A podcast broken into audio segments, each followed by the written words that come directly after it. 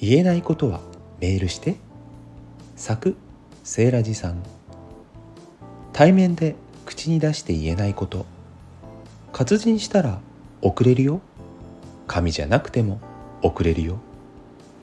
送りたい時送れるよ。メールの良さはそこにある。相手の都合で届くから。時間差こそがメールの強み。紙か電子か。関係ない。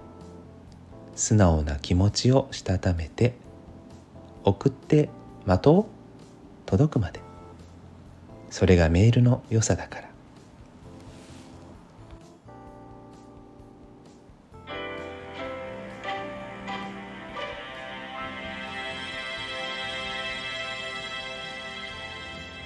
はい。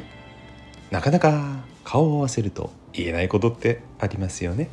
まあでも手紙に書いたら素直になれた。そんなこと紙の時代にもよくありましたが今はメールという便利なツールもあります。すぐに既読になるかどうかは置いといてまずは落ち着いて書いてみる。そんなコミュニケーション活用してますか？B 面配信ということで違った読み方をおまけでやっちゃいますのでご興味ある方は概要欄のリンクをタップしてください。それではまた。素敵なメール活用。バイバイ。